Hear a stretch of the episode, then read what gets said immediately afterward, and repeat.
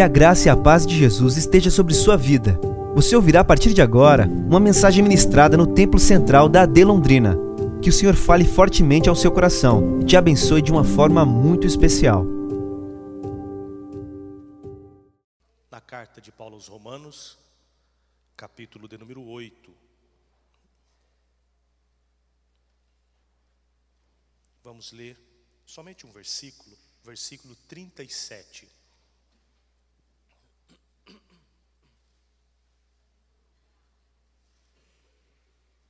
Glória a Deus. Enquanto você encontra este versículo, nós temos amanhã, sexta-feira, aqui atividade com os adolescentes. Também no sábado há uma vigília com os adolescentes. E no domingo, pela manhã, às oito e meia da manhã, nós temos Escola Bíblica Dominical iniciando um novo trimestre. Você que deseja participar da Escola Dominical para um aprendizado, você é convidado a participar domingo às 8h30. Tem revistas, ainda tem, é possível, com o nosso querido irmão Reis aqui à sua saída à esquerda. Você pode adquirir com ele a revista, uma revista trimestral. Estamos estudando sobre missões, que será esse trimestre, o quarto trimestre do ano de 2023. E nós teremos dois cultos, será o dia 1 de outubro, será o primeiro culto às 10 horas da manhã e o segundo culto às 18 horas. E os dois cultos, culto missionário, culto de louvor a Deus com enfoque missionário. O texto bíblico diz assim: Mas em todas estas coisas somos mais do que vencedores por aquele que nos amou. Será que podemos ler mais uma vez e é possível nós lermos juntos este versículo? Vamos lá? Um, dois, três. Mas em todas estas coisas somos mais do que vencedores por aquele que nos amou. Glórias ao Senhor pela Sua palavra. Meus amados irmãos, a carta de Paulo aos Romanos é a primeira carta do cânon do Novo Testamento, no sentido de carta. Uma carta muito especial, é a maior carta que Paulo escreveu, o apóstolo Paulo escreveu. Esta é a maior carta. E podemos dizer sendo uma das cartas mais importantes de todo o Novo Testamento, em especial de Paulo. Alguns chegam a chamá-lo do quinto evangelho, como que se fosse o evangelho do apóstolo Paulo, aonde ele traz muitas declarações muito especiais a respeito do Evangelho. É uma carta explicativa, uma carta doutrinária. É uma carta onde há muitos comentários a respeito dela. Um exemplo, para os irmãos entenderem como ela é uma carta de muito ensino, os capítulos 1 e 2 deste livro fala sobre a doutrina do pecado. Os capítulos 3 fala da doutrina da justificação, capítulo 4 fala da justificação no Antigo Testamento. Capítulo 5 fala da doutrina da regeneração. Capítulo 6, doutrina da, do novo homem ou da santificação. Capítulo 6. Capítulo 7, do homem natural, o homem carnal. Capítulo 8, que nós estamos falando, doutrina da vida no Espírito. Os capítulos 9, 10 e 11 vai falar a respeito de Israel, ou o problema de Israel, sendo o capítulo 9, Israel como nação no passado, capítulo 10 no presente, capítulo 11 no futuro. Romanos capítulo 12 vai tratar sobre a prática da vida cristã no seio da igreja. Capítulo 13, a prática da, da vida cristã na sociedade. Capítulo 14, a prática da vida cristã com os mais fracos da fé.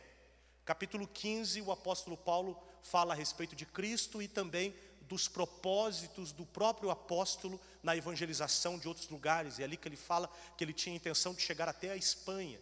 E o capítulo 16 é um lindo capítulo de saudações, onde ele traz saudações a muitas pessoas.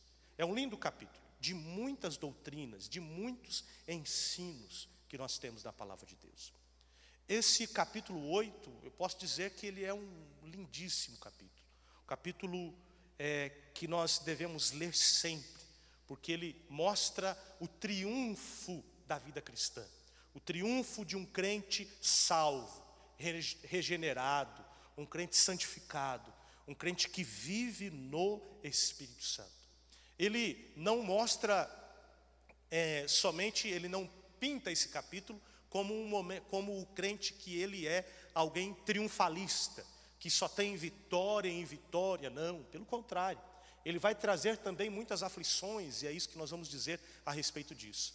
Porém, me chama muita atenção, e eu quero falar com os irmãos no tempo que tenho, a respeito desta expressão. O apóstolo, explicando muitas coisas que nós vamos ler daqui a pouco, ele fala: em todas estas coisas nós somos mais do que vencedores. Mais do que vencedores. O apóstolo Paulo, ele faz esta grande declaração, uma declaração presente e uma declaração eterna. Ele está dizendo: em todas estas coisas nós somos. Ele não está dizendo nós seremos. Ele já está dizendo agora, nós somos mais do que vencedores. Meus amados, para nós que vivemos neste momento, neste presente momento, parece que isso não é tão verdade, não é verdade? Há muitas promessas no porvir, a gente espera isso lá à frente. Há uma distância entre aquilo que vivemos e aquilo que nós viveremos. Há uma distância daquilo que somos, daquilo que seremos daquilo que temos ou daquilo que teremos. Mas também há uma diferença daquilo que nós vemos, daquilo que nós enxergamos, daquilo que Deus vê. Nós olhando, nosso olhar, nosso olhar humano, daqui para cima, a gente não consegue compreender esta, esta verdade de uma forma direta, rápida. Nós não conseguimos é, é, declarar olhando naturalmente e dizendo: Eu sou mais do que vencedor. Porque o apóstolo aqui não está sendo um coaching, ele não está dando palavras de efeito, não, ele está falando, e depois nós vamos basear porque ele diz isso, mas ele está trazendo um olhar divino, um olhar de Deus, como Deus nos vê. Deus nos vê mais do que vencedores, Deus nos vê assim. Nós somos finitos, porém Deus é Deus é infinito.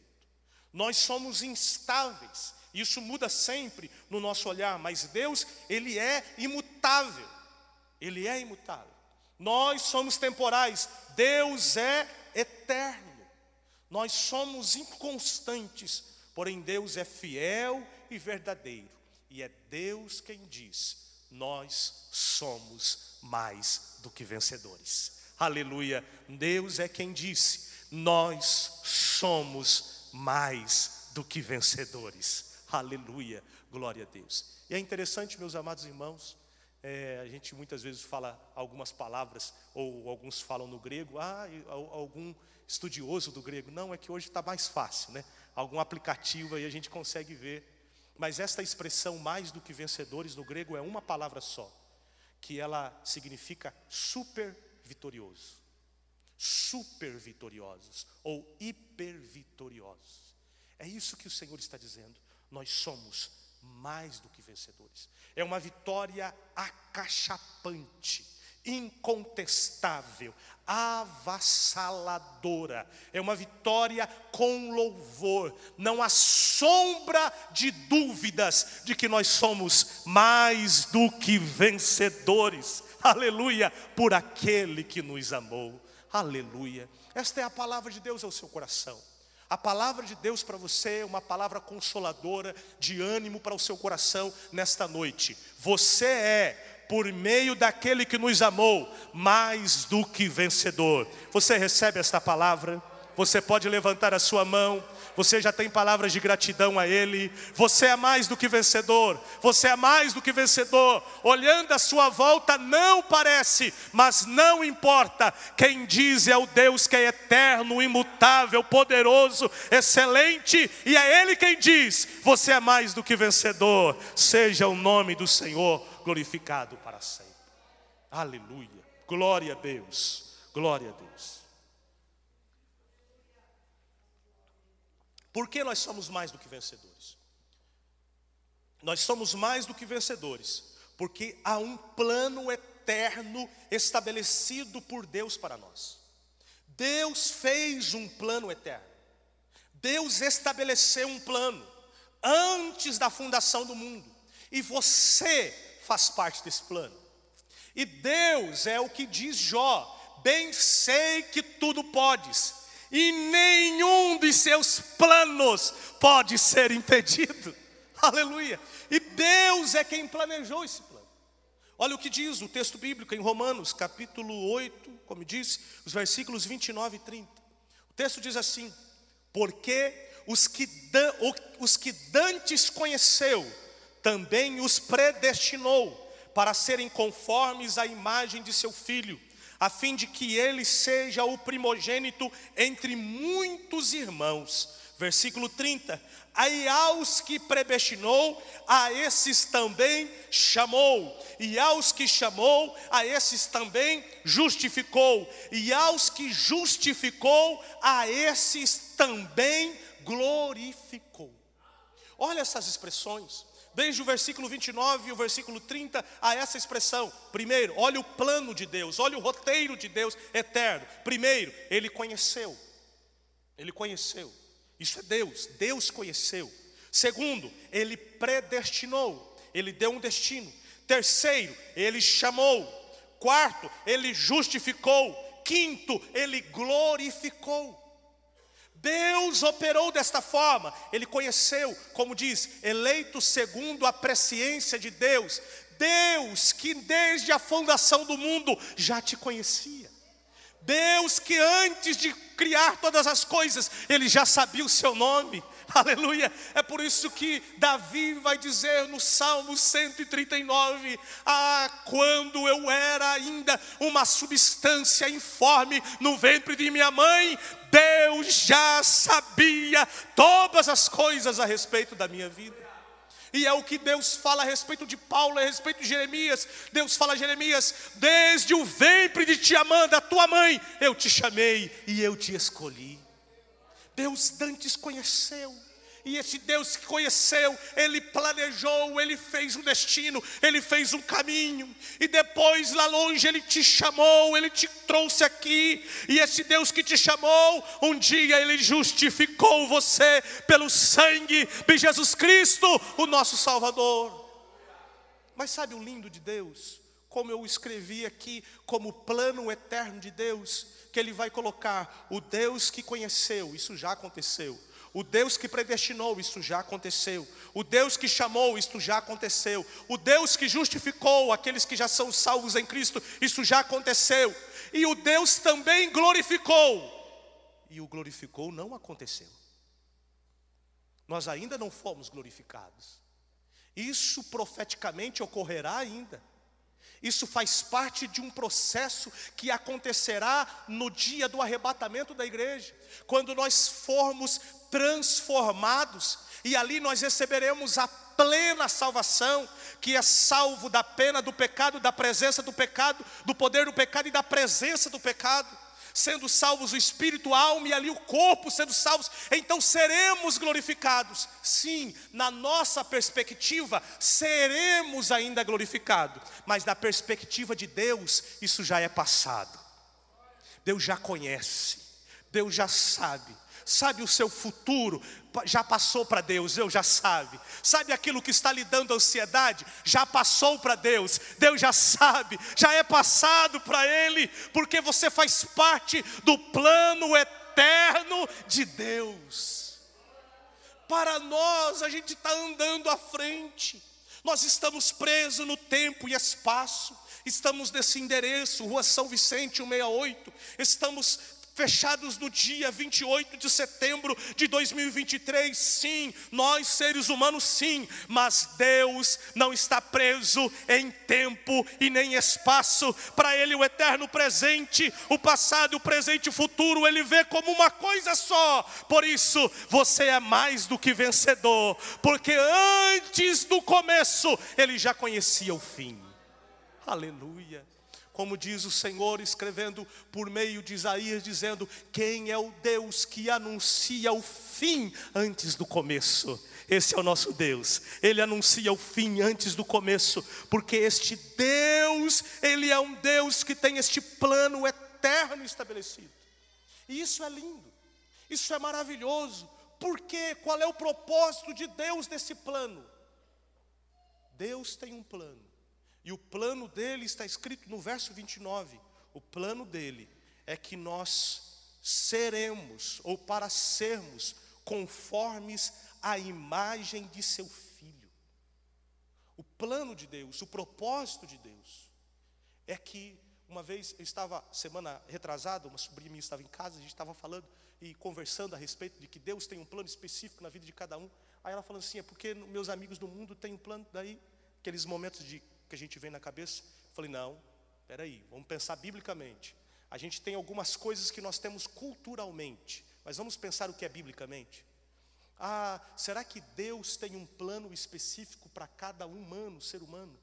Na Bíblia eu vou encontrar que o plano que Deus tem para um, um ímpio ou incrédulo é o plano da salvação. É que ele conheça Jesus Cristo. Esse é o plano. Ah, ele é uma pessoa que ele não conhece a Jesus, não conhece a Jesus, mas Deus tem um plano para ele ser um bom cidadão. Não. O plano de Deus para qualquer uma pessoa longe de Deus é que ele conheça Jesus e receba Jesus. É o único plano. O plano é esse. E qual é o plano abrangente de Deus para os seus filhos? Aí já é uma segunda categoria. Para aqueles que são filhos do Senhor, qual é o plano de Deus? Nos moldar à imagem de Jesus Cristo. Esse é o plano. Deus está trabalhando em nós, mas o Deus que já sabe, Ele já te vê assim.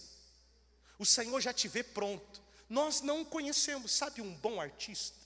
Já viu um bom artista? Aquele que trabalha, quem sabe, com, uma, com barro e ele olha aquele barro e ele só vê barro. Você só vê barro, mas ele já vê a escultura completa.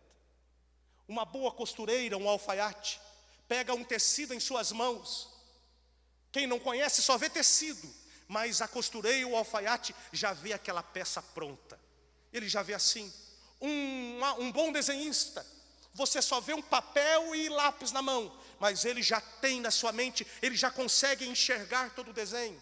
Um bom arquiteto desta forma, assim é Deus. Você pode olhar para os outros e falar: está cheio de defeito, está cheio de complicado, esse cara fala demais, ou isso aí tem alguns problemas, está cheio. Mas Deus já te vê pronto, Deus já te vê pronto, Deus já te vê a imagem e semelhança do seu Filho Jesus Cristo. Você compreende o tamanho do seu Deus? Você compreende o amor que Ele tem por você? E você entende que é assim que Ele te vê? Você entende que Ele é maravilhoso na sua vida? E que Ele ama você de forma especial e grande? Porque, meus amados, se Ele vesse-nos, se Ele nos vesse como nós nos enxergamos, ora, Deus é santo, Deus não, não, não suporta pecado, o pecado não pode, Deus não tem compromisso com o pecado. O próprio salmista vai dizer: se o Senhor, se eu estivesse em pecado, Deus não ouviria minhas orações. E ora, meus amados, levante a mão quem não pecou hoje. Por favor, levante a mão. Nós não temos coragem de fazer. Nós não temos. Se Deus nos olhasse assim, mas Deus nos olha diferente. Deus é um pai amoroso que fala assim: está no processo, mas eu já sei como vai terminar. Está no processo, mas o meu plano eterno vai completar, vai, com, vai chegar até o fim, porque o Senhor é aquele que chamou, que justificou, e Ele já entende: o plano eterno será cumprido. Levante a sua mão, meus amados irmãos. Levante a sua mão. Receba esta palavra do Senhor. Aquele que começou a boa obra em você, há de completá-la. Aquele que começou a boa obra em você, há de completá-la. Receba esta palavra e glorifica o nome do Senhor Jesus. Aleluia! Deus é bom, Deus é maravilhoso, meus amados. É por isso que nós somos mais do que vencedores. Porque nós somos mais do que vencedores, meus irmãos. Porque Deus trabalha em nosso favor. Deus trabalha em nosso favor. Olha o que diz Romanos capítulo 8, versículo 28, um texto muito conhecido. E sabemos que todas as coisas contribuem juntamente para o bem daqueles que amam a Deus, daqueles que são chamados por seu decreto ou propósito. Ora, meus amados, não significa, como eu disse, este texto bíblico, Este salmo que mostra o triunfali, o, o, vitória triunfal do, do cristão, não é o triunfalismo. Por quê? Porque não significa que nós não estamos imunes, isentos aos males e às tribulações. Se nós lemos o versículo 17, vai dizer: se nós somos filhos, logo somos logo herdeiros também de Deus e cordeiros de Cristo. Se é certo que com ele padecemos, para que também com ele sejamos glorificados. Aqui o, o glorificados no futuro, aqui, segunda visão humana. É o que nós lemos, a segunda visão divina. E aqui, ó, se é certo que com ele padecemos. Ele está dizendo que é certo que padeceremos.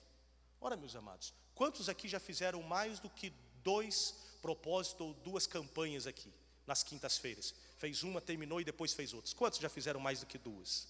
Nós temos aqui vários irmãos que já fez mais do que duas. Por quê? Porque esta é a vida.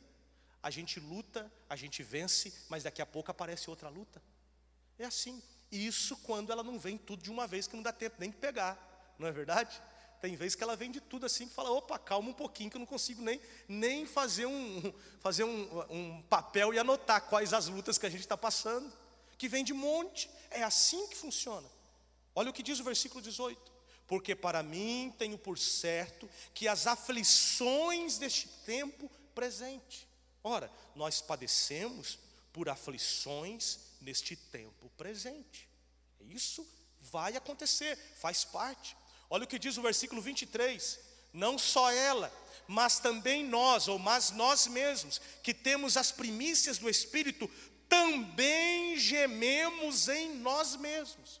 Olha, versículo 17 fala que nós iremos padecer, é certo que iremos padecer. Versículo 18 fala que neste presente tempo nós temos aflições, e no versículo 23 fala que a gente geme em nós mesmos. Isso está falando de sofrimento, está falando de aflição, está falando de dor. O que é um gemido? Gemido é aquela dor de alma, profunda, interna, quando você não tem o que fazer e a sua alma geme. Dói lá dentro, ele está dizendo, e nós que temos o Espírito Santo, nós gememos em nós mesmos, esperando a adoção, quer saber, ou a saber, a redenção do corpo, isso faz parte, o versículo 36 vai ser ainda mais profundo no que tange a sofrimento. Olha que ele diz: como está escrito, por amor de ti, somos entregues à morte todo dia, fomos reputados como ovelhas para o matadouro.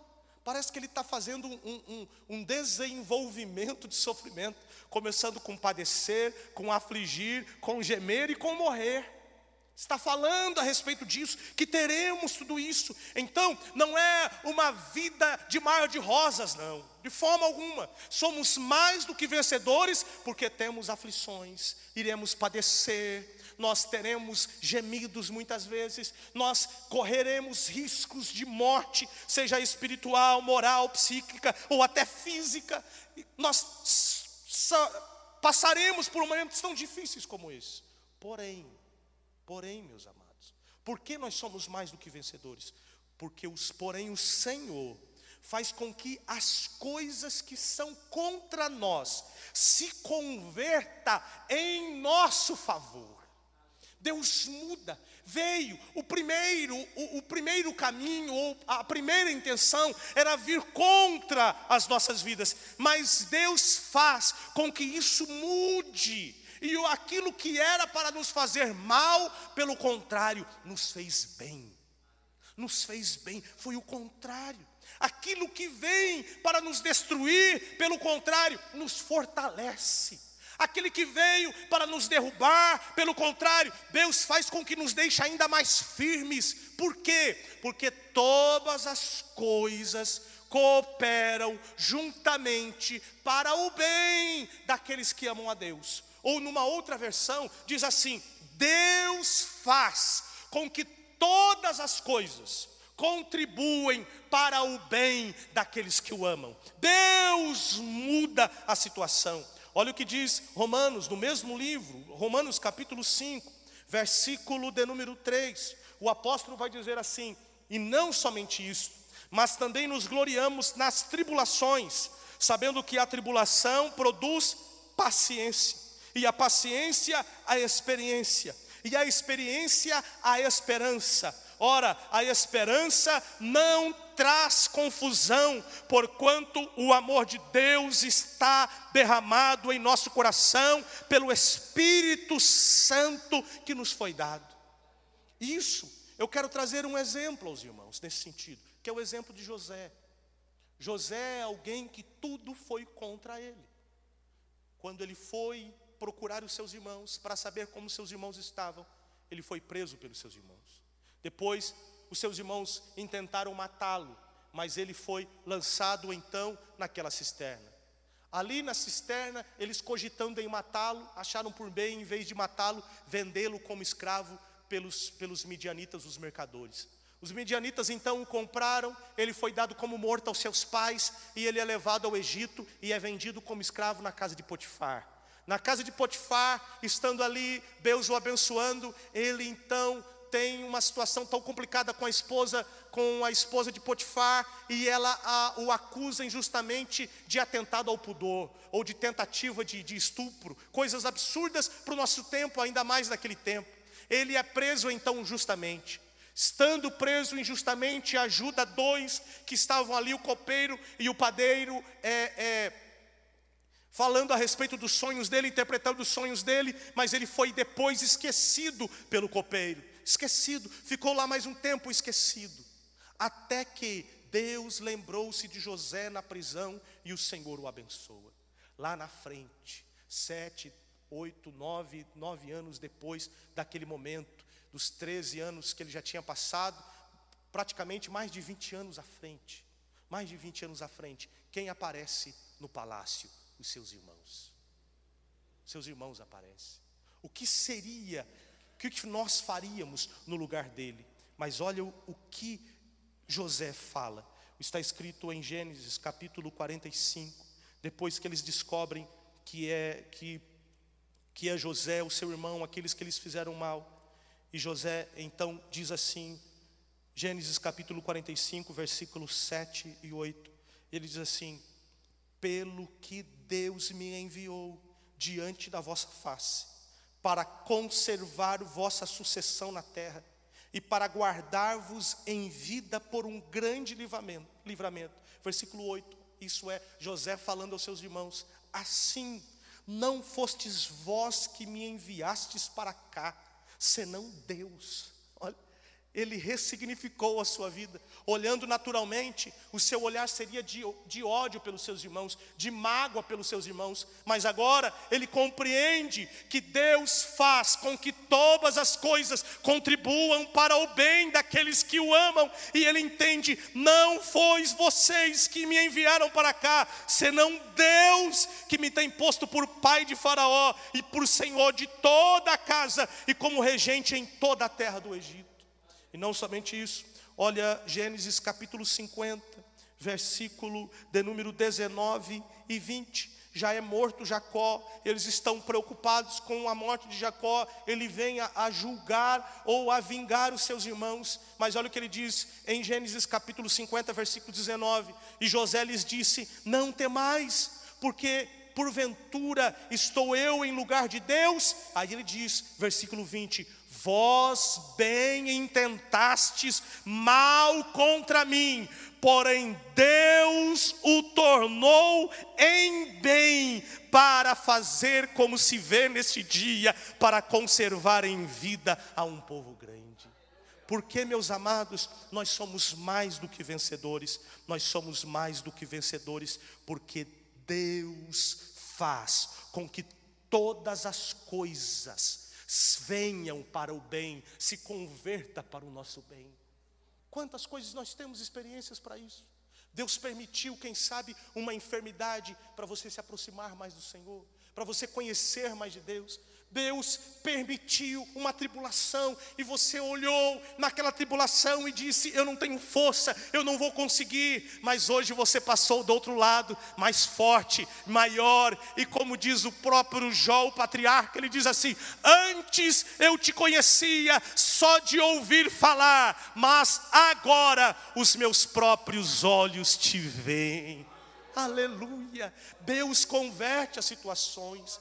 Pode ficar em paz, meus amados irmãos. Os filhos do Senhor são provados mesmos, mas toda aprovação tem um propósito. Toda aprovação tem um propósito, e toda aprovação Deus já nos deu a condição de sermos mais do que vencedores, porque nós já vencemos antes de iniciar a tribulação, nós já somos mais do que vencedores. Você pode exaltar o nome do Senhor Jesus por isso. Glórias a Deus, glórias a Deus. Estou chegando ao final, meus amados irmãos. Porque é que Deus, porque é que nós somos super vencedores? Porque nós somos mais do que vencedores. Terceiro lugar, porque Deus graciosamente está ao nosso lado. Nós não estamos sozinhos. O Deus que trabalha em nós, como diz Isaías, nunca se ouviu desde a eternidade um Deus além de ti que trabalha para aqueles que nele esperam. Assim, este Deus está conosco. Aleluia. Ele é o Deus Emanuel, ele está ele está. Ele não é um Deus que estará, Ele não é um Deus que esteve, Ele é um Deus que está conosco. Aleluia. É o que é o que Davi diz assim: ele diz, ainda que eu andasse pelo vale da sombra da morte, eu não temo mal algum, por quê? Porque o Senhor está comigo, glórias ao Senhor, há uma presença de Deus conosco, mesmo que a gente não sente, mas não importa, Ele está conosco, Ele está conosco. Glórias sejam dadas ao nome do Senhor. Tanto que um dos versículos mais conhecidos, em especial desse livro e desse capítulo, é o versículo 31 de Romanos 8. Que diremos, pois, a estas coisas: se Deus é por nós, quem será contra nós? Deus está conosco. Nós somos super vitoriosos, nós somos mais do que vencedores, porque Deus está conosco. Ontem aqui à tarde estava ministrando o pastor Benício. Ele disse uma frase simples e poderosa que é assim: se você estiver com o mundo todo ao seu lado, mas Deus contra você, você é derrotado. Mas se o mundo todo estiver contra você e Deus estiver do seu lado, você é mais do que vencedor. Aleluia. Se Deus é por nós, quem será contra nós?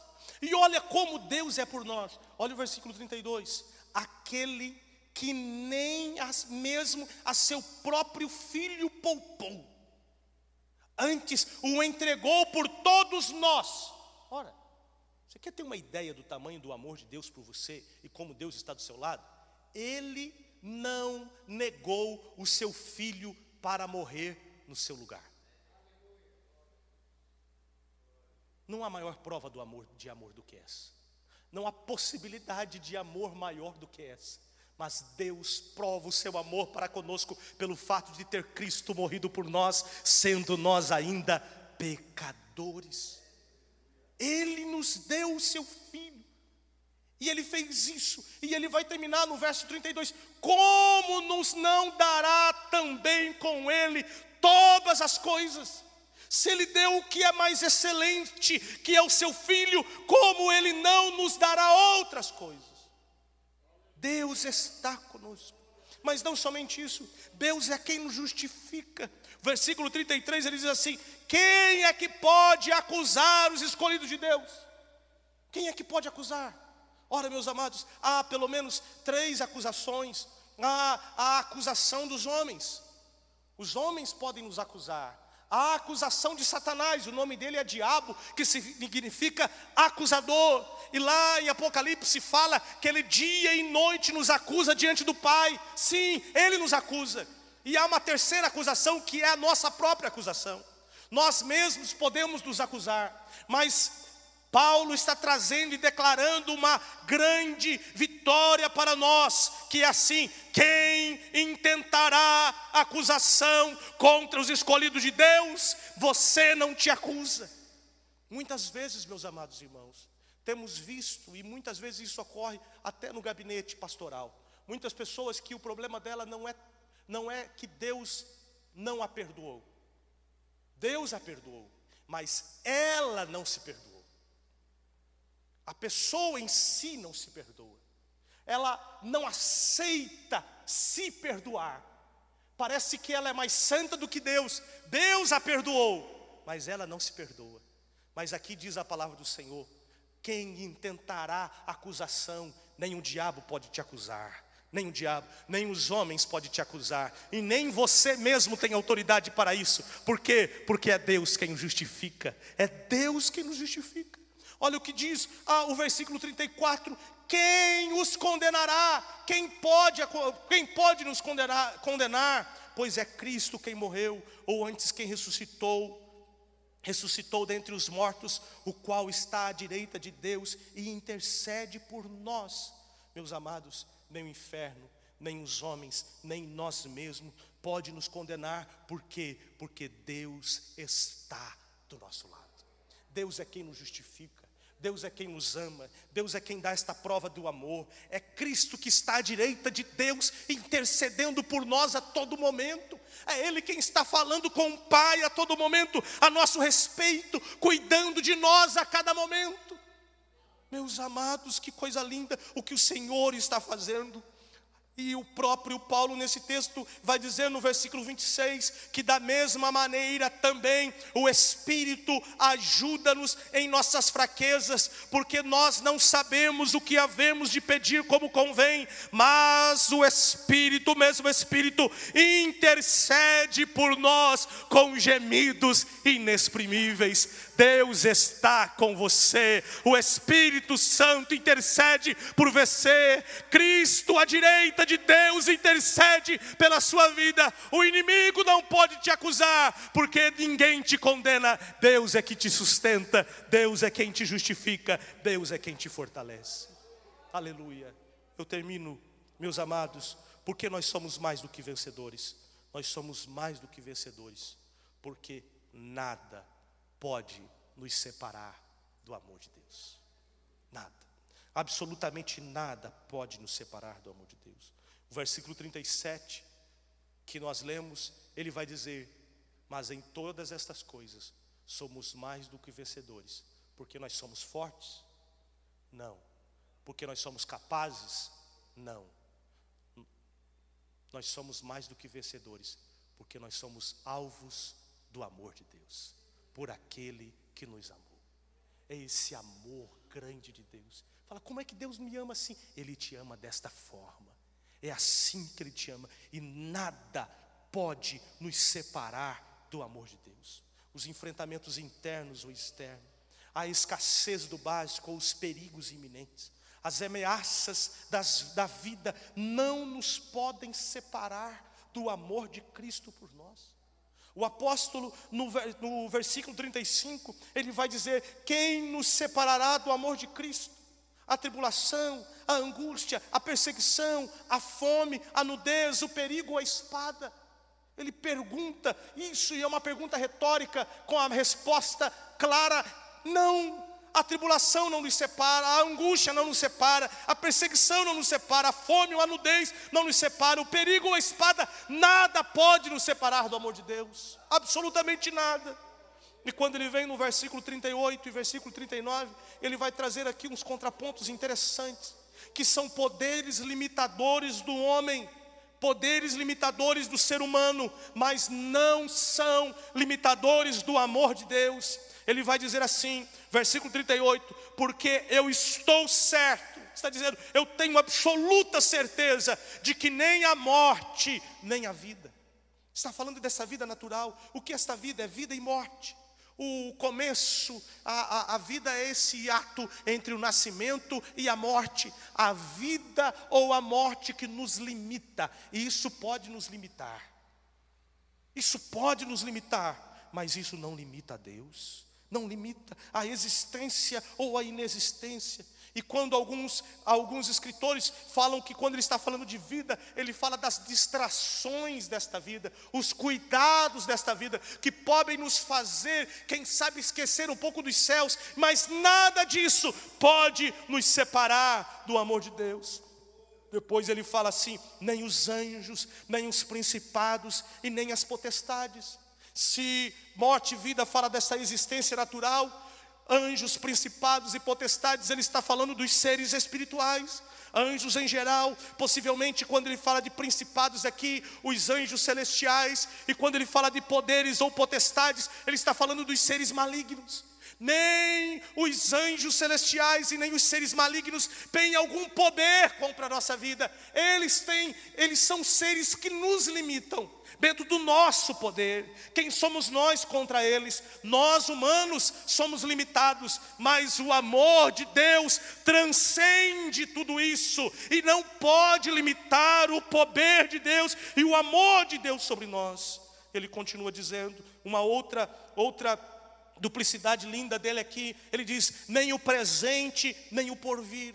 Agora ele fala a respeito do tempo as coisas do dia de hoje, o presente, ou as coisas do amanhã, falando a respeito do tempo futuro, linear, aquilo que pode ocorrer lá, os problemas aqui do dia de hoje, ou as preocupações, as ansiedades que nós temos a respeito do futuro, o que pode acontecer conosco amanhã, o que pode acontecer conosco no ano que vem, o que pode acontecer conosco daqui a algum tempo, coisas que pode tirar a paz do nosso coração, isso nos limita, porque a gente tem a possibilidade de tomar algumas decisões agora, mas a gente não sabe o que nos espera lá na frente. Isso nos limita, mas isso não limita o amor de Deus para com a nossa vida. Deus, ele é abrangente em todo tempo. O amor dele compreende o hoje, o amor dele compreende o amanhã. Eu não sei, você não sabe o que vai acontecer em nossa vida amanhã, mas eu tenho certeza,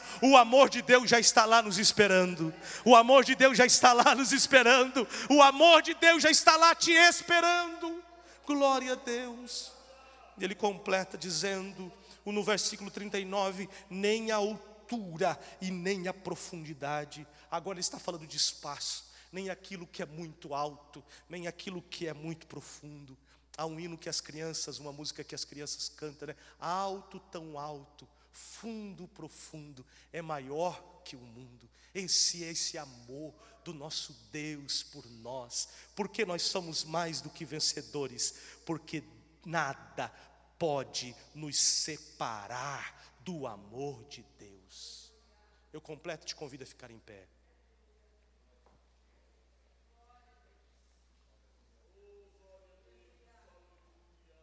Aleluia. Nós não seremos mais do que vencedores. Não, meus amados. A nossa vitória não está no fim.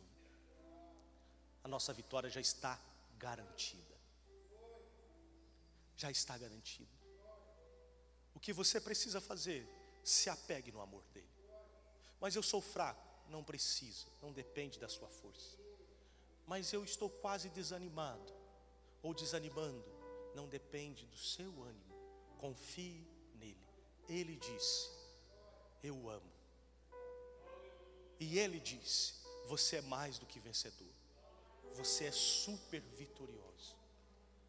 Quem sabe você veio aqui entristecido, ou com o seu coração pensando em desistir, ou se sentindo incapaz diante de uma circunstância, achando-se totalmente incapaz e bem perto de uma derrota.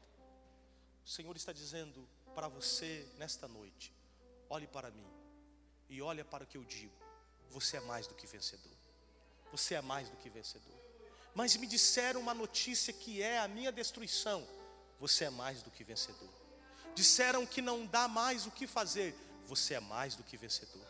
Disseram para você: ah, desista, olhe, olhe, não, não tem mais. Você é mais do que vencedor. Você não é mais do que vencedor pela sua força. Você é mais do que vencedor, porque você é alvo do amor de Deus. E o amor de Deus abrange a sua vida.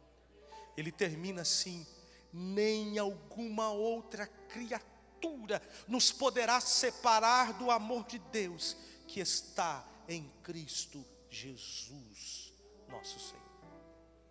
E aquilo que te incomoda, que te faz entristecer, que te faz muitas vezes duvidar da sua própria fé no Senhor ou das promessas de Deus, estão inclusas no que está escrito no versículo 37. Todas estas coisas, todas estas coisas. Em todas essas coisas.